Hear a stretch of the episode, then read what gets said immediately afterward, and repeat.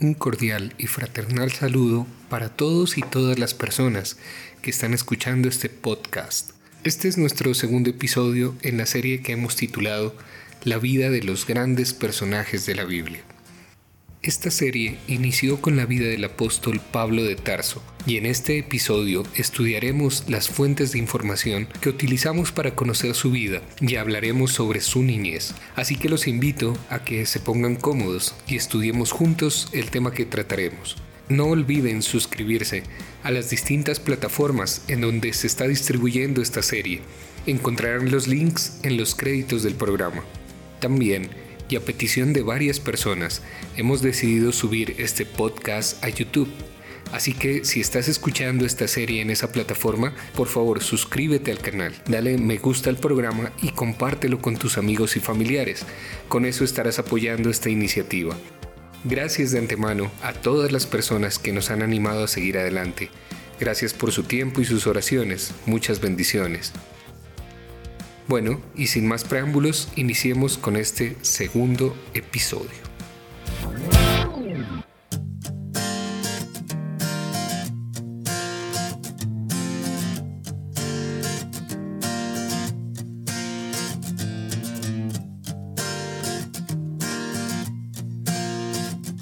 Para estudiar la vida y obra de un personaje histórico, es necesario tener a la mano varias fuentes de información como por ejemplo podríamos tener un bosquejo de su vida por un biógrafo antiguo, y este biógrafo pudiera haber sido un contemporáneo o amigo de esta persona, como Genofonte lo era de Sócrates. En este caso seríamos muy afortunados, o tal vez hubiera algún documento sobre hechos históricos en el cual había sido una importante figura el individuo que estudiamos. Y también este documento pudo haber sido escrito por un contemporáneo o uno que había participado en los hechos de esta época. Estos documentos serían de un valor inapreciable para una reconstrucción histórica o biográfica. Pudiéramos también tener documentos hechos durante la vida por el mismo hombre o por aquellos en contacto con él. También cartas, su testamento, sus decretos, si fuera rey o gobernante de más o menos categoría. Por ejemplo, en el estudio de la vida de Cicerón, las numerosas cartas que escribía a sus amigos son de gran valor también se puede adquirir información general a veces de las reliquias, como lo son los monumentos, las monedas, la literatura contemporánea, etc. Todo este material es de gran valor para el estudiante de historia, y ninguno de ellos se puede menospreciar. De estas fuentes de información, nuestros conocimientos de la vida de Pablo son adquiridos. Sin embargo, hay algunos medios de información más importantes que otros. Una biografía puede ser escrita por un contemporáneo y ser parcial o escrita sin un conocimiento exacto de los hechos. En las cartas personales podemos ver cuáles son los pensamientos, así como los propósitos de la persona.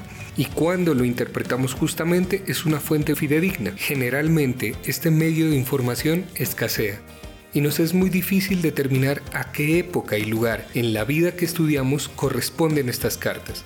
Otra dificultad consiste en asumir un conocimiento de ciertos hechos que son conocidos solo por aquellos a quienes estaban destinadas las cartas. En el estudio de la vida de Pablo poseemos estas tres fuentes de información. En los Hechos de los Apóstoles, aunque no es una biografía de Pablo, encontramos una narración de los primeros hechos misioneros, en la cual él era el protagonista principal. Más de dos terceras partes del libro se relacionan con él. El escritor relata los principios del cristianismo entre las naciones y su desarrollo por Pablo, hasta que este Evangelio universal, distinto al Evangelio judaico, enseñado por algunos, fue predicado en la misma capital del mundo romano.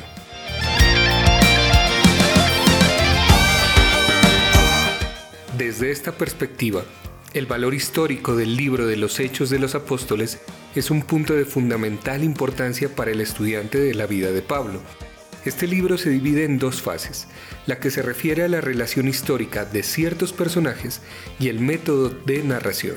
En la primera parte tenemos una relación de la primitiva iglesia en Jerusalén, después el desarrollo de la iglesia y su cambio de relación hacia el judaísmo.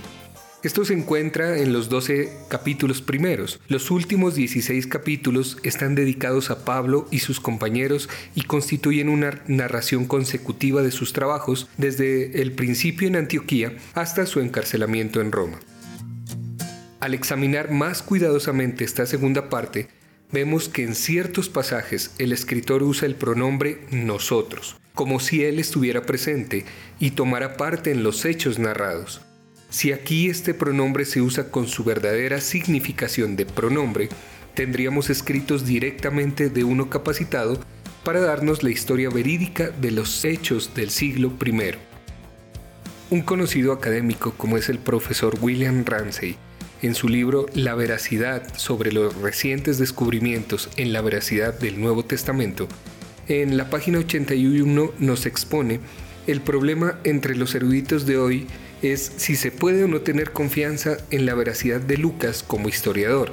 Se admite generalmente que él escribió muy al principio de la época de la evangelización y tenía declaraciones de testigos oculares aun cuando él mismo no lo hubiera sido.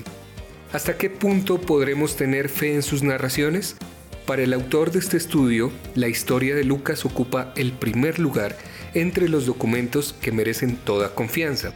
En la página 88 continúa diciendo Ramsey, un estudio más detenido de hechos del capítulo 13 al 21 demuestra que el libro puede ser sometido a un examen minucioso como autoridad en los hechos del mundo egeo y que fue escrito con tanta justicia, conocimiento, arte y percepción de la verdad que puede ser tomado como modelo de declaraciones históricas. Es maravillosamente conciso y sin embargo maravillosamente diáfano. Otra de las fuentes históricas son las cartas de Pablo. Estas cartas no constituyen una historia en sí mismo, mas son datos históricos de primer orden, cuidadosamente consideradas, arrojan una luz poderosa sobre su vida y sus pensamientos. Es opinión casi unánime que las cartas a los Gálatas, Romanos, Corintios, Primera de Tesalonicenses y Filipenses son indudablemente de Pablo, y muchos de los eruditos no encuentran razón ninguna para dudar que Segunda de Tesalonicenses, Efesios, Filemón y Colosenses también sean de él. Estas diez cartas fueron coleccionadas, reconocidas y aceptadas como cartas de Pablo desde el tiempo de Marción de Ponto por el año 140. Algunos sostienen que las epístolas a Timoteo y Tito son de Pablo, y seguramente después de realizar un análisis minucioso podemos darle su autoría. Todas estas epístolas fueron escritas debido a las grandes necesidades de las distintas iglesias y de los individuos a quienes fueron dirigidas. Vibran con la personalidad de Pablo y se posesionan de tal manera de los sentimientos de los que las leen que Martín Lutero dijo de ellas no son palabras muertas, sino dotadas de vida. Ahora bien, como tercera fuente de información, también tenemos las inscripciones, las monedas y otro tipo de documentos. De esta manera encontramos mucho en Pablo que se relaciona con la vida y el pensamiento judaico. El Antiguo Testamento, la literatura apocalíptica judaica y los escritos más tardes tocantes a las enseñanzas de su época, todos contribuyen a moldar su vida.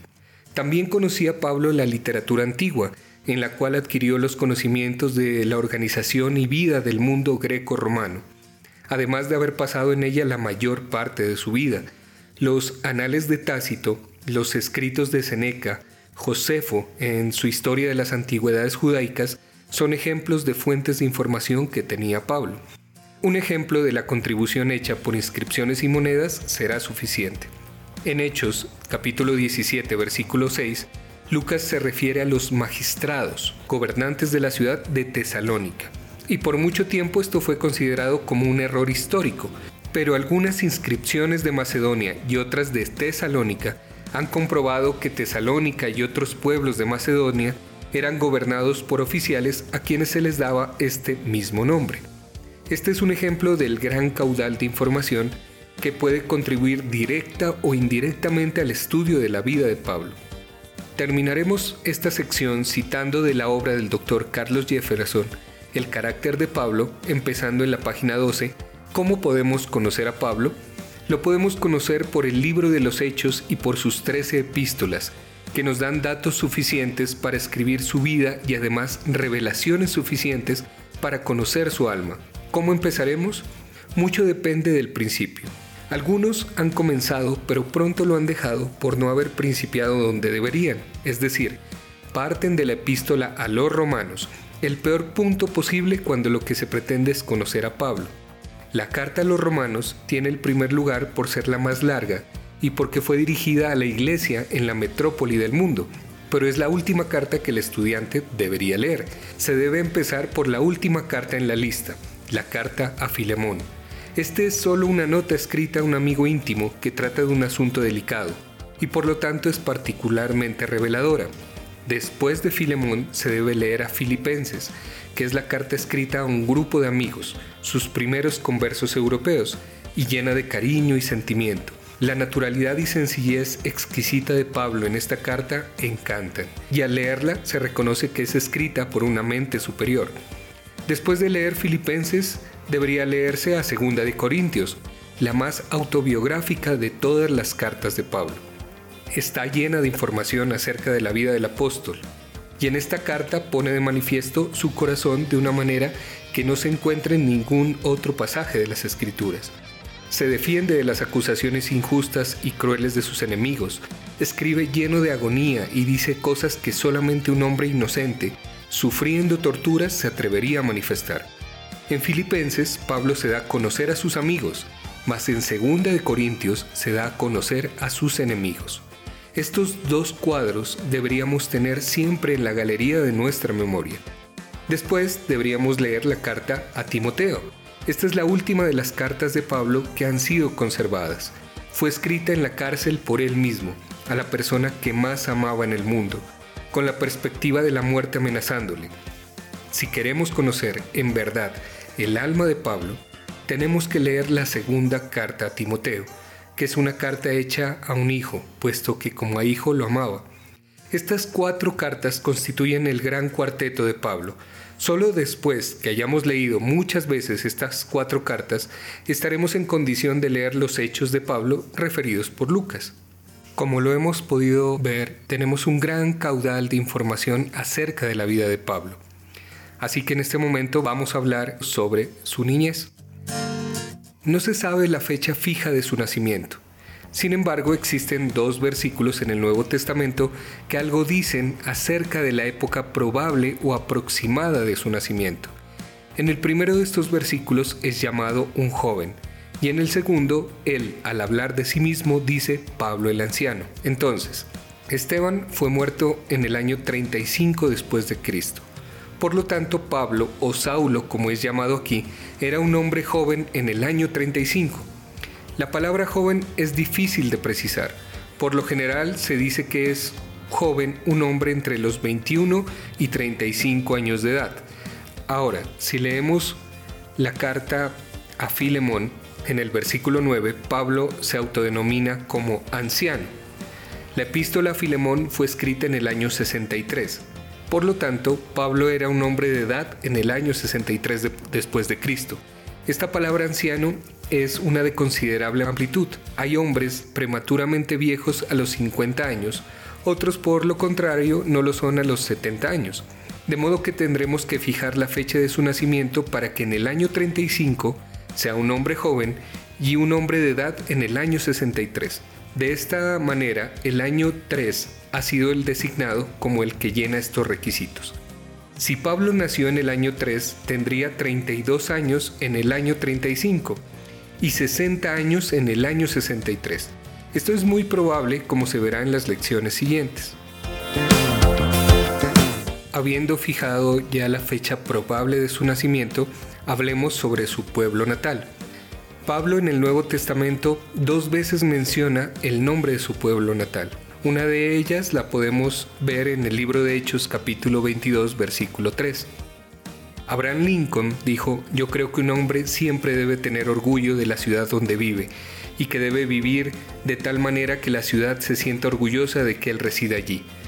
Tarso, la ciudad natal de Pablo, era la capital de Cilicia y situada a la orilla del río Sidno, casi a 20 kilómetros del mar.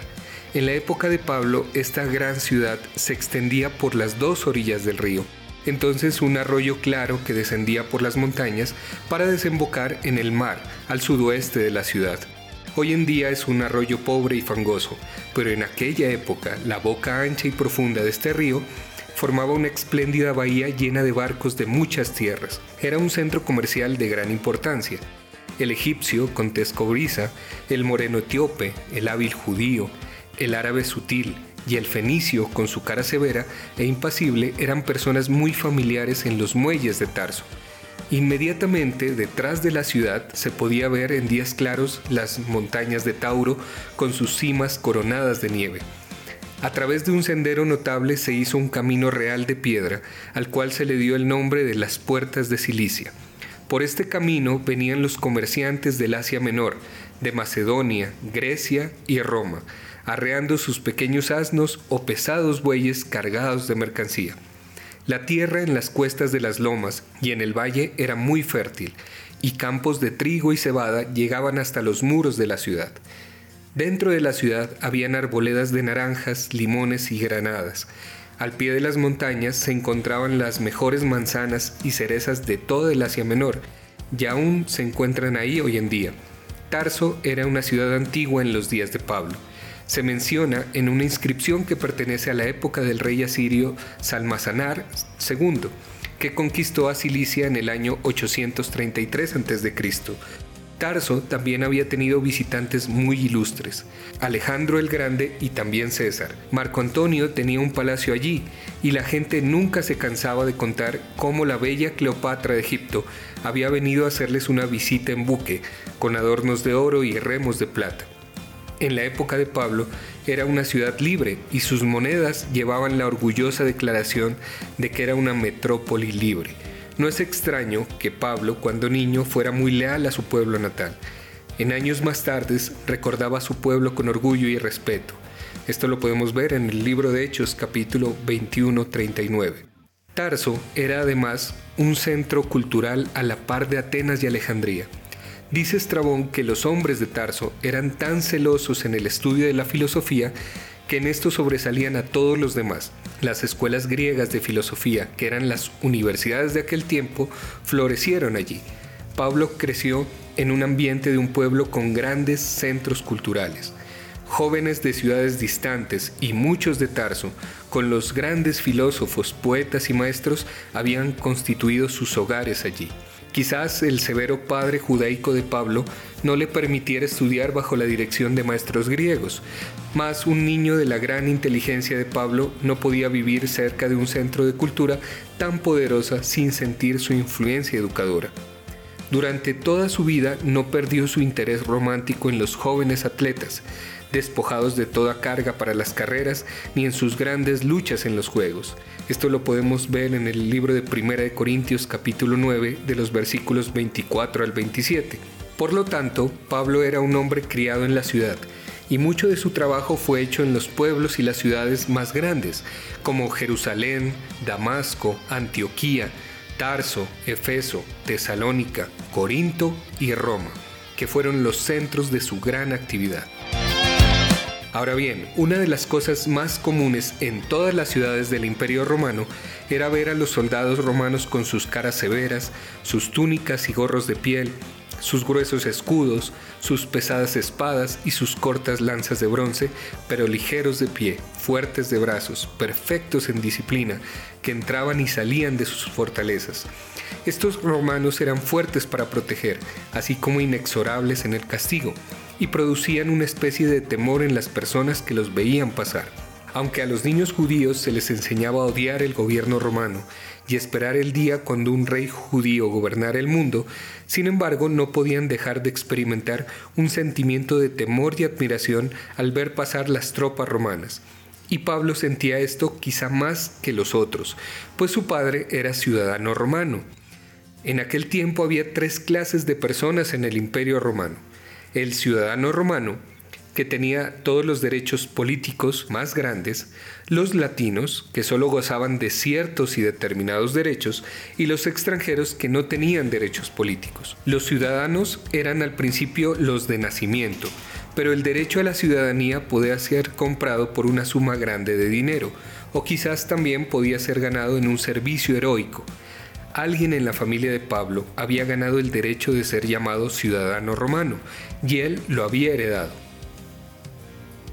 Desde esta óptica, a Pablo le correspondía otro honor que para él era mayor que el de ser ciudadano romano. Los nombres de sus padres no son conocidos, pero sí sabemos que su padre era judío y fariseo, no comprado por un servicio heroico, sino por el derecho de nacimiento. Pablo tenía un lugar entre el pueblo escogido de Dios y podía tener parte de las promesas dadas a Abraham y a los patriarcas. Su familia pertenecía a la tribu de Benjamín y le fue dado el nombre del primer rey del pueblo de Dios, el gran rey héroe de la tribu de Benjamín, Saúl. Como su padre era también ciudadano romano, le fue dado también el nombre de Pablo, pero durante su niñez se le dio preferencia al nombre judaico. Pablo se enorgullecía de su ciudadanía romana, pero su corazón se henchía de gloria al pensar que tenía su puesto con el pueblo escogido de Dios.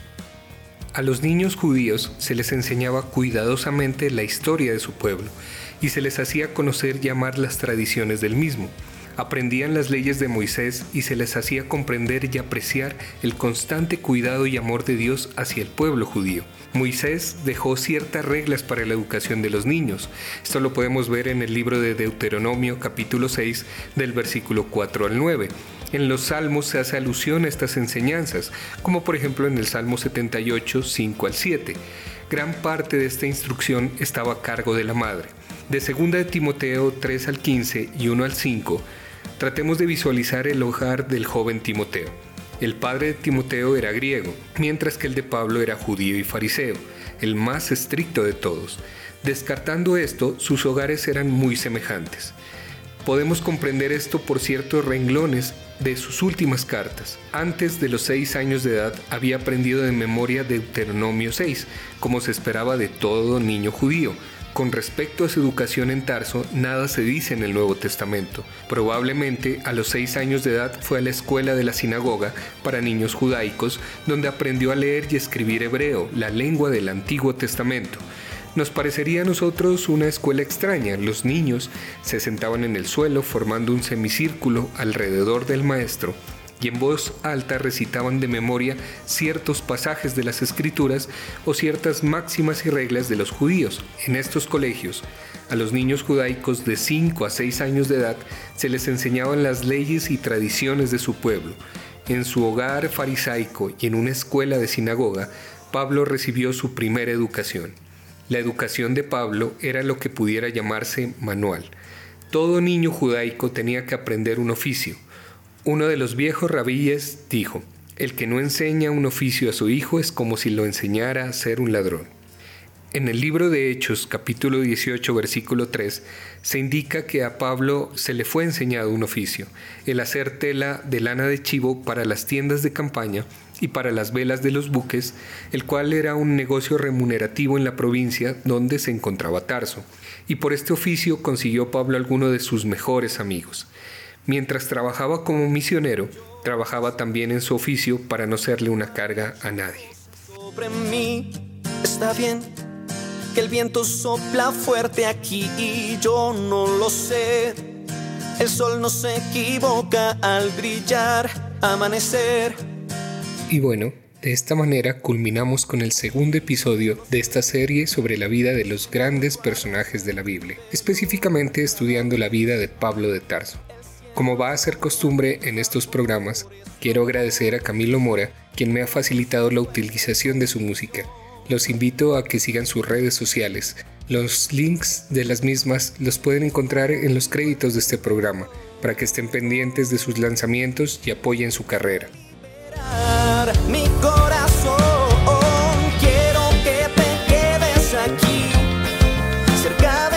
No se pierdan el próximo episodio en el cual estudiaremos sobre la influencia educadora de sus maestros en su vida, su viaje a Jerusalén, su regreso a Tarso y culminaremos explicando el surgimiento del cristianismo y el impacto en la vida de Pablo.